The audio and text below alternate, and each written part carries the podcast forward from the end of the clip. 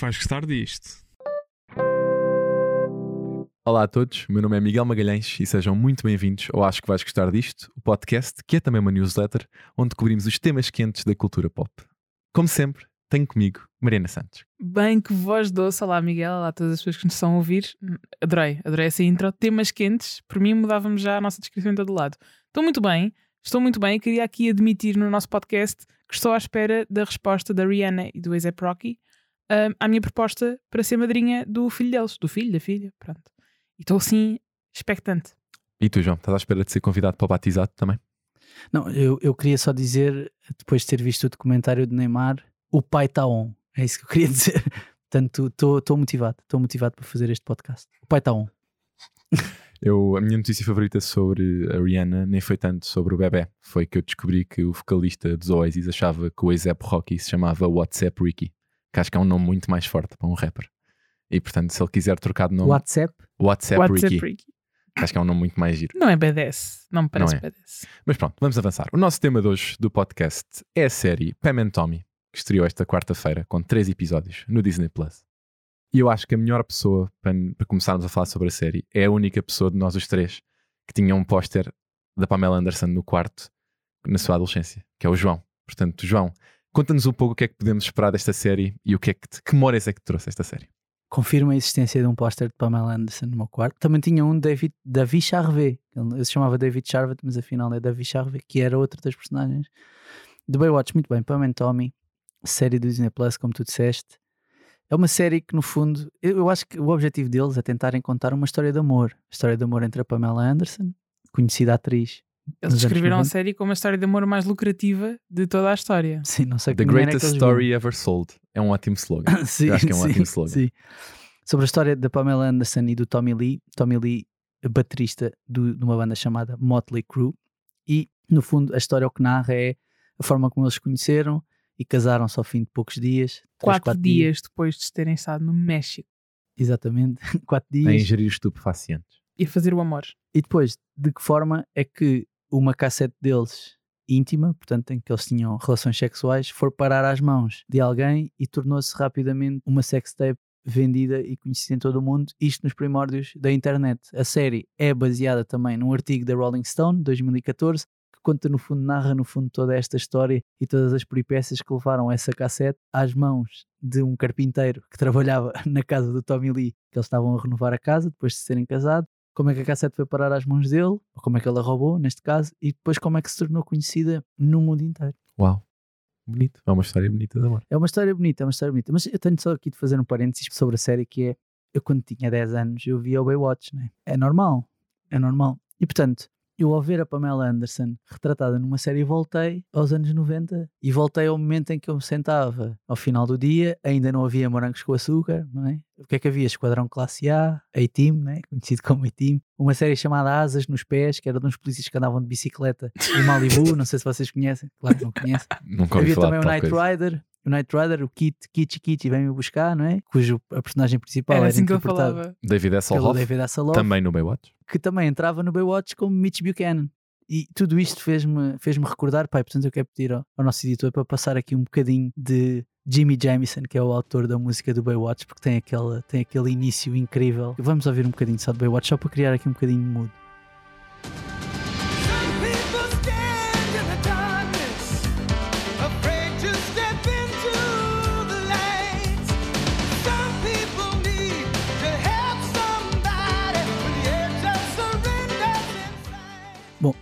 A Pamela Anderson, musa de muitos jovens no final dos anos 80 e início dos anos 90, depois de ter pausado para a Playboy, foi descoberta num Jumbotron de um jogo de futebol americano no, no Canadá, porque ela é canadiana, pousou para a Playboy e de repente tornou-se uma estrela mundial.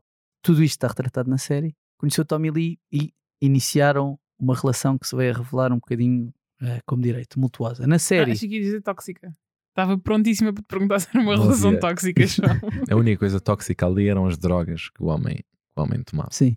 Na série, a Pamela Anderson é interpretada pela Lily James, que é conhecida por ter entrado no Downton Abbey, num filme que se chama Yesterday, que é muito giro já agora. Mamma Mia 2. No Mamma Mia 2, sim. E o Tommy Lee é representado por Sebastian Stan, que é, para quem acompanha a série, da- o Marvel Universe, é o Winter Soldier, ou para os old school, o Carter Baizen de Gossip, Gossip Girl. Gossip Girl.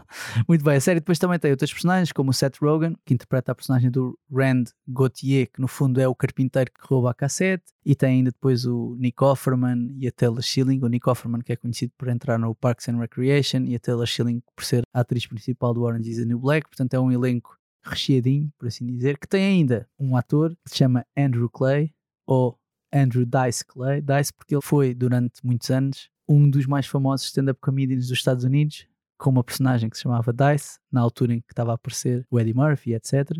E foi o primeiro comediante da história a esgotar o Madison Square Garden duas noites seguidas.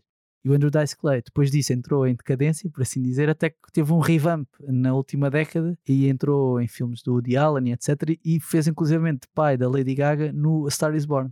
Portanto, ele era o motorista pai da Lady Gaga. E eu achei isso engraçado que foi uma série revivalista, não é? Uma série sobre os anos 90, buscar um recuperar herói. também. Yeah, ir buscar recuperar- um herói dos anos 90. Exatamente, exatamente. Que não estava muito bem visto, na verdade, porque ele era, foi acusado já nos anos 90 de ser misógino e machista, homofóbico e etc. As piadas dele eram assim. Depois, ainda antes da woke culture aparecer, ele já tinha sido cancelado.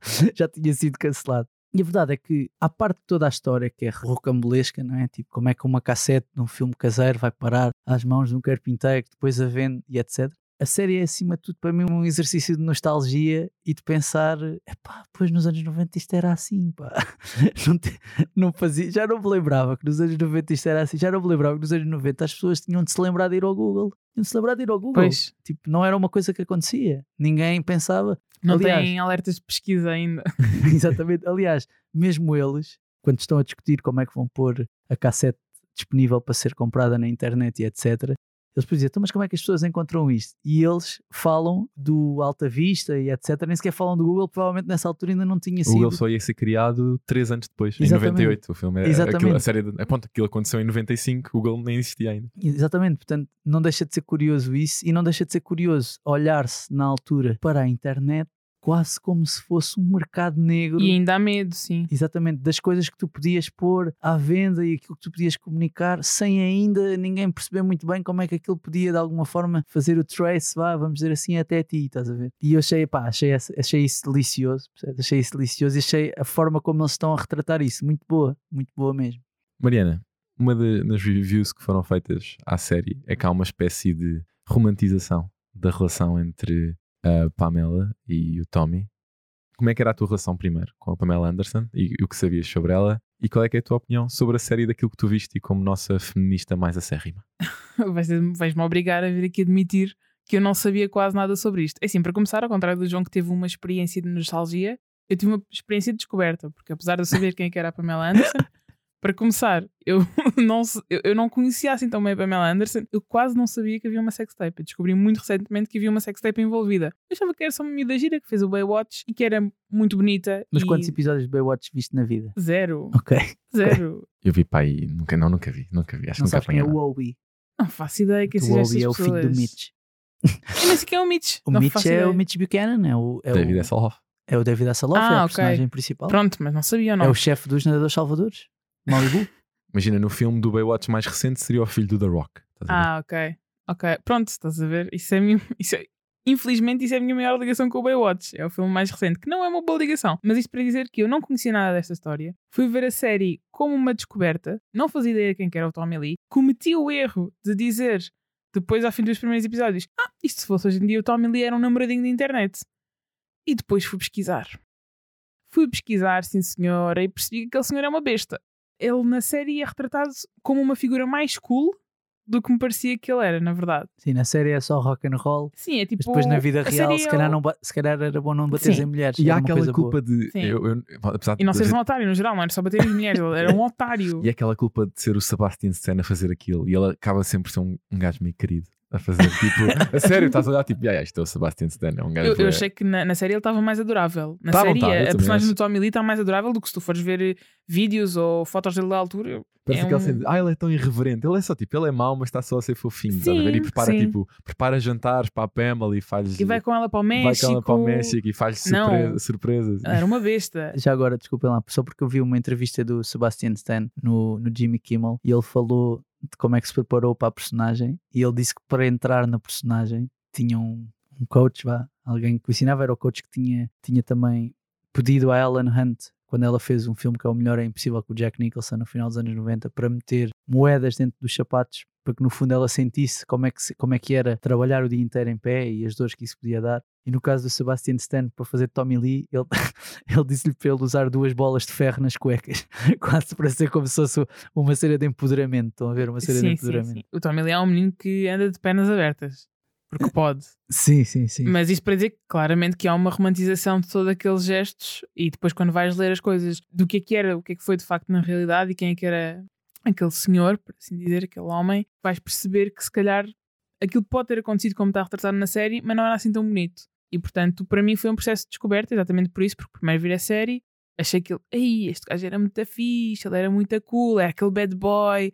Logo no, no primeiro episódio pensei, temos a Pamela Anderson a dizer agora quero um good boy, quero sentar, ter uma pessoa mais calma e depois aparece aquele gajo super irreverente, faz tudo por ela, casam só ao fim de quatro dias. Isso parece tudo muito bonito, mas depois vais ler- ver os relatos da realidade e percebes que é uma história que é muito maior do que a ficção e percebes que se calhar não era tão fixe. E nisso eu acho que o exercício pode ter sido diferente do do João, porque o João já, já sabia mais ou menos aquilo que estava a ver. Já sabia que ele não era um bom tipo, sim. Sim. Aliás, há um filme, desculpem interromper, há um filme na Netflix que se chama Dirt, acho eu, que é sobre a história dos Motley Crue, que é bastante, é bastante visual na- a retratar as personagens que faziam parte desse- dessa banda. Uma delas era o Tommy Lee, que era o baterista, mas, mas havia outras. Bem, eles eram uns arruaceiros, né? A partir hotéis e coisas desse género. Não, não Só eram, porque sim. sim, não eram tipos fixes, por assim dizer. Não eram tipos fixes. Mas sim, Yeah. A minha experiência é parecida com a tua. Se calhar já conhecia um bocadinho, um bocadinho mais, mas quase nada. Mas não tiveste um póster. Não tive um póster. Não tive um póster, mas a, a razão porque eu conhecia, claro que depois fui sabendo mais coisas, mas a primeira vez que eu me lembro de ouvir falar da Pamela Anderson era quando era mais miúdo, as pessoas mais velhas que eu estarem a comentar, ou quando queriam comentar uma rapariga ou assim, diziam que tipo, "Oh, ela não é nenhuma Pamela Anderson, uma cena assim. E lembro-me desse ser um comentário que era, que era feito e le- lembro-me dessas cenas as primeiras vezes que eu ouvi, ah, ok, Pamela Anderson deve ser tipo uma modelo ou uma- ou uma coisa assim, e que na realidade eh, na realidade era, e portanto, a, a parte boa da série, eu sabia que ela tinha feito o Baywatch e que não tinha feito grande coisa a partir daí, mas confesso que não sabia que parte, se quiseres, da decadência dela tinha sido muito daquilo que é retratado aqui no Pam and Tommy, que é a forma como esta sex tape e como acabou por chegar ao mundo inteiro. O artigo da Rolling Stone que o João falou diz que, apesar de a série ter, a, a, a cassete ter sido posta à venda em 90, no final de 95, início de 96, demorou dois anos até ser mais ou menos viral e a, e a gerar todo aquele eh, conflito que depois vai ser, que é o tema que vai ser abordado na série, é como aquilo se tornou um grande processo judicial à volta de uma série de coisas. E a pergunta que eu queria fazer ao João era um bocadinho como é que a questão gerada à volta de- de- do processo judicial e da sex tape foi um bocadinho o início do Me Too e até de certa forma de, de toda a discussão à volta da internet e do impacto que pode ter no dia a dia das pessoas.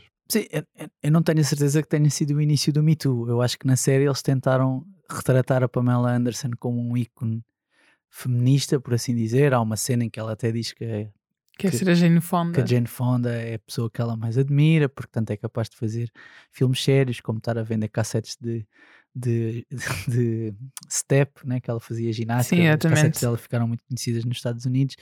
Agora, uma coisa é verdade, que é, durante dois anos, eu acho que a cassete viralizou. O problema é que, como não estava na internet, só dois anos depois é que chegou aos ouvidos da Pamela Anderson e do Tommy Lee, que andava uma cassete deles a circular um pouco por todo Acho o que não mundo. foram, não foram dois anos. Não, não, estou a dizer, foi Ah, meses foi. depois. Sim, sim, sim. sim. Quando eles quiseram ir buscar a cassete, provavelmente para rever, não sei, é que perce- aperceberam-se, pá, roubaram-nos isto.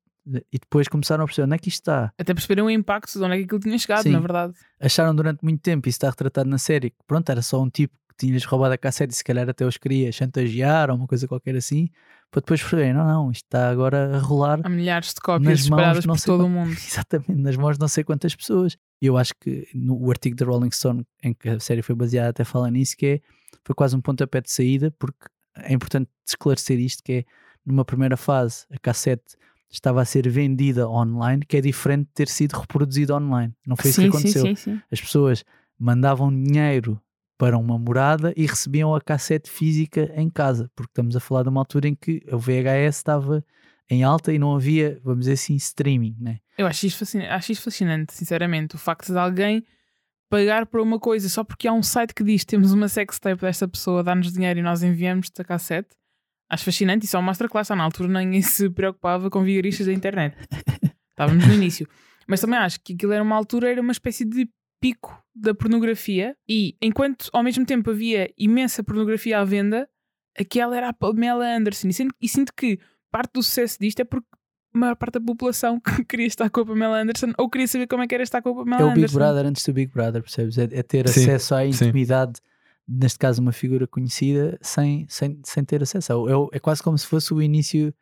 Agora ia dizer aqui uma coisa se calhar um bocado exagerada, mas é reality TV. Pronto, foi pena, Sim, sim. foi pena para eles porque foi num, num vídeo íntimo, mas é, um- é, um bocado, é um bocado isso que é estar a ver aquilo a acontecer ou estar a ver um momento íntimo de duas pessoas que são muito conhecidas no mundo inteiro, né? porque o, mesmo a banda do Tommy Lee, os Motley Crue. Já agora, vamos ouvir só um bocadinho de Motley Crue só para a malta perceber o que é que estamos aqui a falar.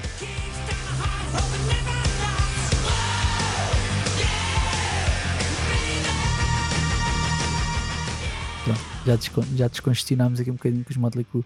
Mas estava a dizer que tanto, tanto para ele como tanto ele como a Pamela Anderson, como a Pamela Anderson eram pessoas bastante conhecidas na altura Mas no é mundo inteiro. diferente. A Pamela Anderson já era uma personagem só por si muito sexualizada. Não, sim, Eu não claro. sei se havia multidões a querer estar intimamente com capa o da Tommy Lee. E por ter estado em várias E por, e por- edições. por toda. porque ele era e uma por toda a- personagem dela também no Baywatch. Sim, sim, mas Ela em termos de figura, não estou a falar em termos de estatuto. Estou a falar em termos de figura. A figura da Pamela Anderson parece-me a mim que era muito mais desejada. Sim, está bem, mas de uma maneira geral as mulheres são mais eh, objetificadas do que os homens. Pronto, Agora, sim, ele era sim, uma rockstar. mas, portanto, mas eu acho que isso aí tudo ajuda a perceber o impacto que teve na vida tanto do Tommy como da Pamela, o diferente impacto e a forma como foi visto. Porque a verdade é que, e na série nós, nós também vemos isso, que é depois de, de, da sextape ser, ser pública e de já saber que e eles já saberem disso, o Tommy passou a ser o herói que esteve com a Pamela e que tem um vídeo a ter relações com a Pamela. E a Pamela, pronto, é o slut shaming que já sabemos que Sim. aconteceu. Sim, sim. Nós tivemos acesso aos screeners, portanto somos capazes de já saber um bocadinho mais do que as pessoas que vão estar a ouvir. Somos um podcast Somos sério. um podcast sério. portanto, Já vimos tudo. Já vimos, já vimos tudo, tivemos acesso. portanto, Literalmente vimos tudo. alguns de nós viram quase tudo. Eu vi quase tudo, quase tudo. Ahm, acham que se isto acontecesse agora, e até há casos parecidos eh, que aconteceram há menos tempo que até com o caso da Pamela Anderson, que a reação ia ser igual? Eu acho que eh, duas coisas. Primeiro, já aconteceram eh, centenas, de, eu vou dizer centenas, que era exagerar. Não, mas houve, mas houve há dezenas, muitos. dezenas de coisas deste género. Achei que a Pamela Anderson provavelmente foi a única a ser verdadeiramente prejudicada na carreira por causa disso. Ou seja, quando, o que eu vou dizer se calhar não é bonito, né? mas quando pensamos, por exemplo, no, no vídeo da Kim Kardashian, no vídeo da Paris Hilton, etc. Não estou a dizer que aquele foi bonito para elas, óbvio que não foi, mas o upset que aquilo, que aquilo lhes trouxe, é verdade que houve slut shaming, mas elas não foram ostracizadas por estarem a aparecer num vídeo Certo. podem ter sido gozadas e etc. Mas no máximo até se tornaram, neste caso, mais conhecidas e não perderam, não perderam trabalhos e não perderam empregos. No caso da Pamela Anderson, e isso vê-se na série depois do, depois do vídeo sair. Os castings que ela fazia, etc. Epá, não, não, não estava, não entrou no. Isso vê-se, não- ah, spoiler alert, mas ela, ela foi fazer um casting para entrar num filme que é o LA Confidential, com o Kevin Spacey e com a Kim Basinger, que foi quem ficou com o papel dela. Foi fazer um casting para entrar no filme do, no filme do Austin Powers. Não ficou, ficou a, ficou a Liz Hurley. E atenção, a Liz Hurley, no caso da Kim Basinger, ela já era uma atriz estabelecida em Hollywood. No caso da Liz Hurley, ela estava, Liz Hurley não era muito conhecida no mundo na, na altura em que fez o Austin Powers. Portanto, ela perdeu para alguém, até, até há uma parte engraçada na série que, que é o Tommy Lee a dizer Who the fuck is Liz Hurley? Ver? ninguém, ninguém sabia quem é que ela era e a Pamela Anderson tinha perdido para ela. Portanto, aquilo teve um impacto verdadeiro na carreira dela e, pá, que eu acho que hoje em dia não estou a dizer que não pudesse acontecer, não estou a dizer que não tem um impacto pessoal na vida das pessoas, claro que sim, mas eu não sei se alguém, eh, ou seja, há 20, há 30 anos as pessoas não ficaram ao lado dela, as pessoas ficaram contra ela. Sim, ela não teve ninguém a, defen- a defendê-la, por assim dizer. Exatamente. Não houve ninguém sequer a chegar-se à frente e dizer tipo, malta, isto não era suposto. Olha que isto não é fixe, Não é isto suposto não- estarmos a hoje ver em isto, dia- ok? Quando isso acontece, eh, felizmente o que acontece é pá, quem é que foi o otário que fez isto? Fez isto. é. Não era suposto isto sair. E, uma das coisas que na altura também prejudicou um bocadinho a, a vida dela foi o facto de haver uma suspeita que aquilo podia ter sido um golpe de marketing Sim. e de ela e o Tommy Lee terem lançado aquilo ah, para quer aquilo benefícios te pudesse trazer em termos de, de marca e de reconhecimento para eles. E até há uma teoria, e vemos isso ao longo da série, em que ah, o acordo que ela assina para depois, de certa forma, tentar que aquilo deixe de ser notícia, que aquilo parece na série, segundo, segundo o, que, o que dá a entender, é que é só ela querer ver-se livre daquilo e avançar, mas na realidade há teorias da conspiração e não se sabe disto, mas os, os números que se sabem é que, é que os, as cassetes, quando começaram a ser vendidas num ano, tinham feito 77 milhões de dólares, Só legais, só, não é legais, aliás, é registados. só registados. Só registados pelo site, porque na verdade depois foram feitas outras cópias de piratas, cópias. exatamente, em que ela e o Tommy Lee podem, porque a, a parte um bocadinho paradoxal disto é que eles obviamente puseram, eh, tentaram judicialmente resolver o assunto de as cassetes não, não serem vendidas, ah, mas depois, ao mesmo tempo, eles tinham direitos de autor sobre o dinheiro que estava a ser feito com as cassetes piratas. porque como tinham sido eles a filmar aqueles vídeos íntimos em casa eh, e tinham sido eles os criadores de conteúdo e mereciam ser recompensados por isso. Portanto, há suspeitas de que o acordo que eles fizeram foi passarem a ter uma percentagem das receitas que eram feitas com as cassetes da sextape deles, que lhes deve ter dado algum dinheiro, e que foi assim que a situação avançou e tentaram uh, pôr Sim, no, debaixo ar- do no artigo da Rolling Stone não é muito claro Exatamente. mas se não. isso aconteceu ou não. Sim. Mas há, mas há, mas há, essa, há essa suspeita.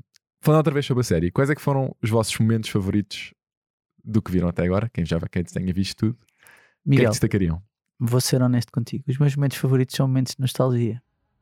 Ou seja, há uma parte em que eles estão na, na discoteca, estão-se a conhecer, foram a uma festa, acho eu, e começa a tocar Be My Lover de La Bouche. Vamos ouvir um bocadinho. E isto é Eurodance no seu estado puro. Achei que tinhas gostado mais do Total Eclipse of the Heart. Não, eu gostei, eu gostei, mas, mas é que Total Eclipse of the Heart é uma balada que depois na série que ele tem ali uma, no fundo, uma versão para as Um pistas de dança. Agora lá Bush a tocar, que é o nome, da, o nome do, do conjunto, vamos dizer assim, que tinha o Be My Lover, pá, isso é nostalgia pura, não é? Aquilo, aquilo que eu quando, ouvia quando era puto, não quando ia à discoteca, mas que sabia que era uma coisa que estava a ser ouvida na altura. E depois ainda há outra, outra cena que eu gostei particularmente, spoiler alert, que é quando os Motley Crue querem voltar ao estúdio e o Tommy, e o Tommy Lee vai com eles ao estúdio e, e de repente eles, um do- uma das salas que está a ser ocupada no estúdio que é a sala, que supostamente é a sala dos Motley Crue, está a ser ocupada por outra banda. e eles ficam muito aborrecidos e querem tirar a banda de lá. E ele diz: Não, não, não, não, não nos vão tirar daqui porque foi até a vossa editora, que é a mesma que a nossa, que nos disse para vir para aqui. E essa banda é uma banda que nem sequer fez grande carreira, que se chama Third Eye Blind e que tem uma música que eu acho que é um one, é uma espécie de One Hit Wonder que se chama Semi Charmed Life.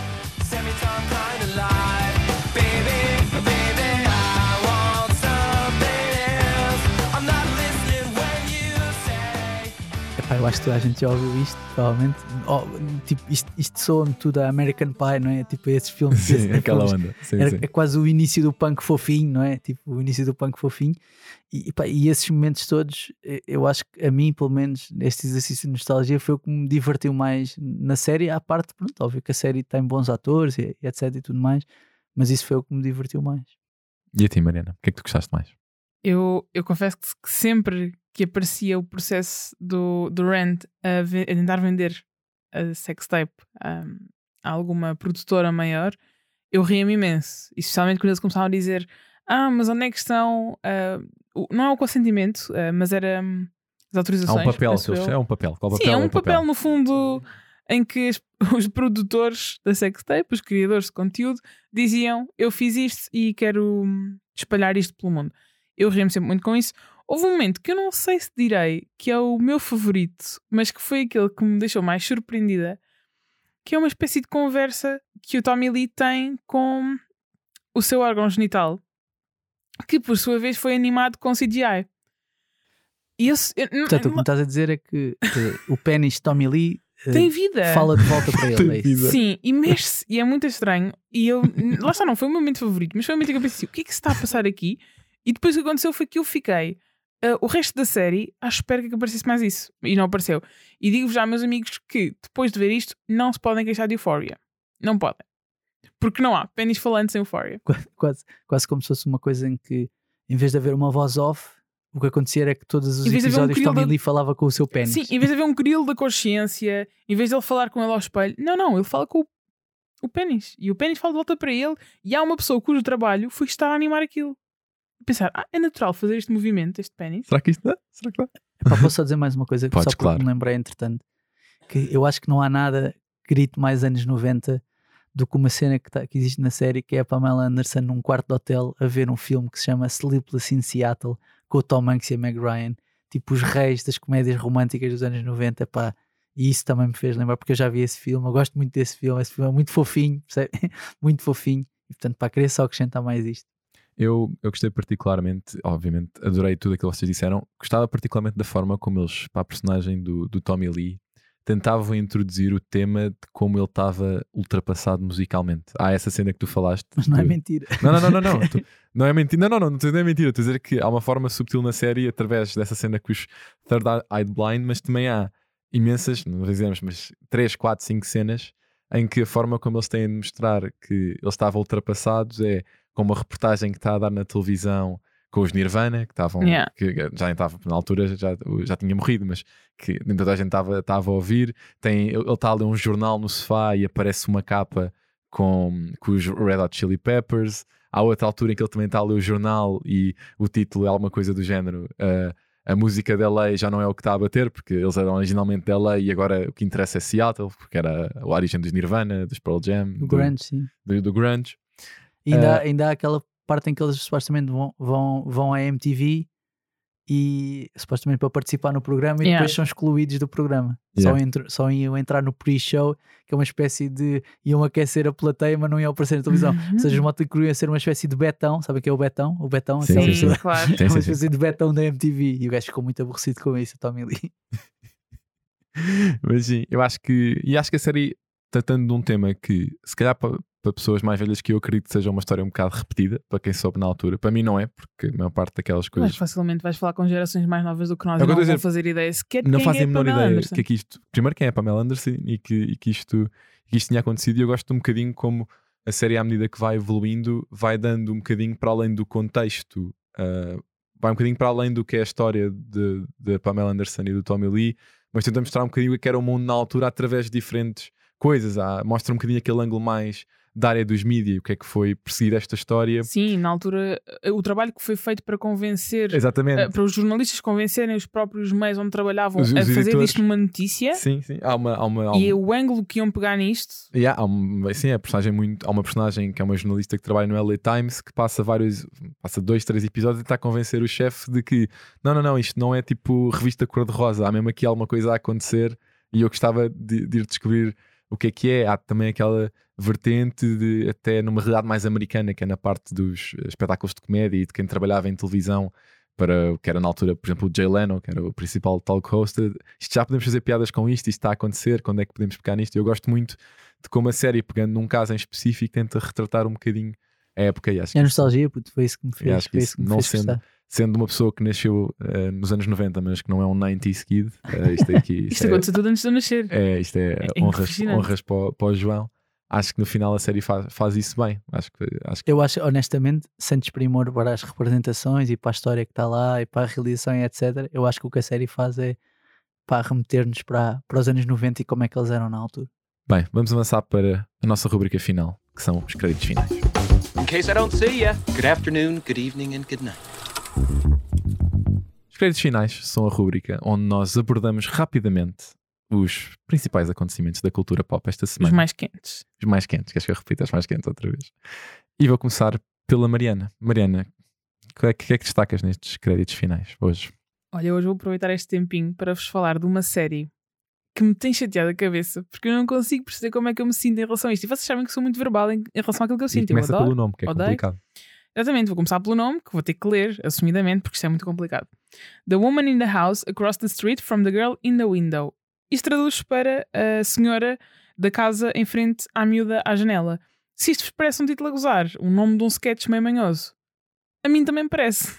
e é isso que me deixa bastante intrigada. Não sei se vocês já viram, está no top das coisas mais vistas da Netflix, esteve nos últimos dias. E é uma série cuja personagem principal é interpretada pela Kristen Bell. Gostamos muito de Kristen Bell. Gostamos muito de Kristen Bell, mas que está num registro um bocadinho diferente. Basicamente, a personagem dela é uma senhora, não digo de meia idade, mas deve ser tipo uns 30 anos, que está de luto pela filha, que faleceu, é uma criança, e que tem um problema com álcool. Aliás, eu sinto que tem muito meme material, esta série, nomeadamente. Mas não é uma paródia a série? Eu achei eu que a série era uma paródia. É que ela não está classificada como uma paródia. Não, mas a série é uma paródia. Eu acho que é uma paródia, tem quase que ficar uma paródia, mas eu vejo muitas pessoas a dizer que sofreram com a série e que choraram e que acham que isto é real. Isto é uma espécie de última saída. Eu sinto que sim. Não, eu sinto que isto é uma espécie de scary movie se o scary movie fosse bom. Porquê? Porque, ah, só para explicar um bocadinho melhor, a Kristen Bell, lá está, é alcoólica, está a passar por um luto, ela todos os dias ah, só veja beber vinho e ela não, não serve um bocadinho de vinho, ela serve o copo do vinho até acima. Ela tem um, um vaso na cozinha dela que vai enchendo com tampinha, com rolhas de garrafas de mágico. E há um certo dia em que ela vê uma mulher a ser assassinada na casa ah, em frente à sua, ela está sempre à janela e vê uma mulher a ser assassinada e depois começa a ler, tipo, será que estou aqui só a misturar comprimidos com vinho e está a correr mal? E depois há uma descoberta de se ela está louca, se o homem que mora na casa em frente é um assassino. Pronto.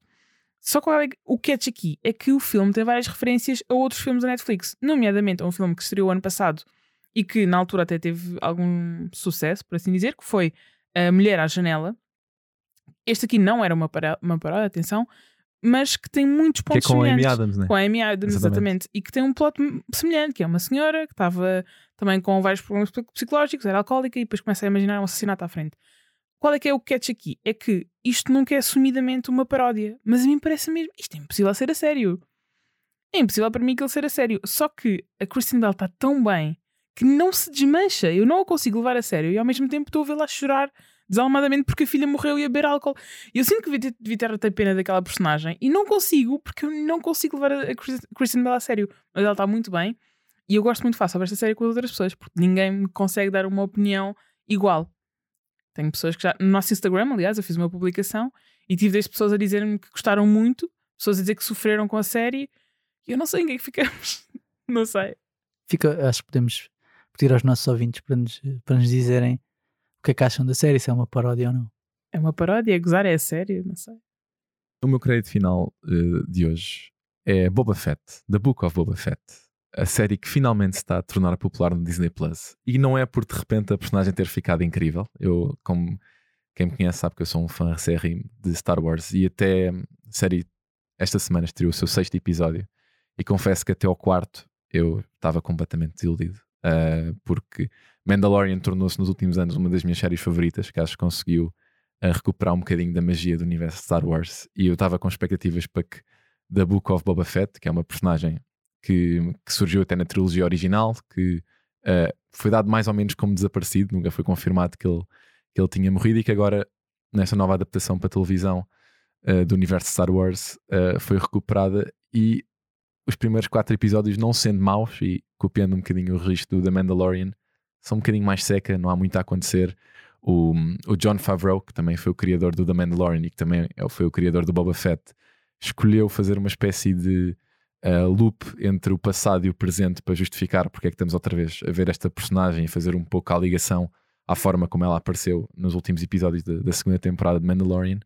Só que os últimos dois episódios de Boba Fett, uh, o quinto é um episódio em que é quase inteiramente dedicado ao Mandalorian, ou seja, quase como se fosse o primeiro episódio de uma terceira temporada uh, do Mandalorian, que é facilmente o melhor episódio da, da temporada. É espetacular, não tenho outras, outras, Os teus olhinhos de geek estão aí a brilhar. não tenho outras palavras para dizer. O episódio é incrível, tem, tá bem, tem todos os elementos de nostalgia, de referências à, à trilogia original, uh, traz de volta a personagem que gostamos todos. E eu achando, já tinha ficado satisfeito com este quinto episódio, a série do Boba Fett podia voltar a estar abaixo das expectativas. O sexto consegue ser ainda melhor. Porque traz ainda mais personagens de volta e quase que parece aquilo podia ser facilmente um filme de Star Wars que ia acabar de estrear no cinema, não, não uma série de televisão.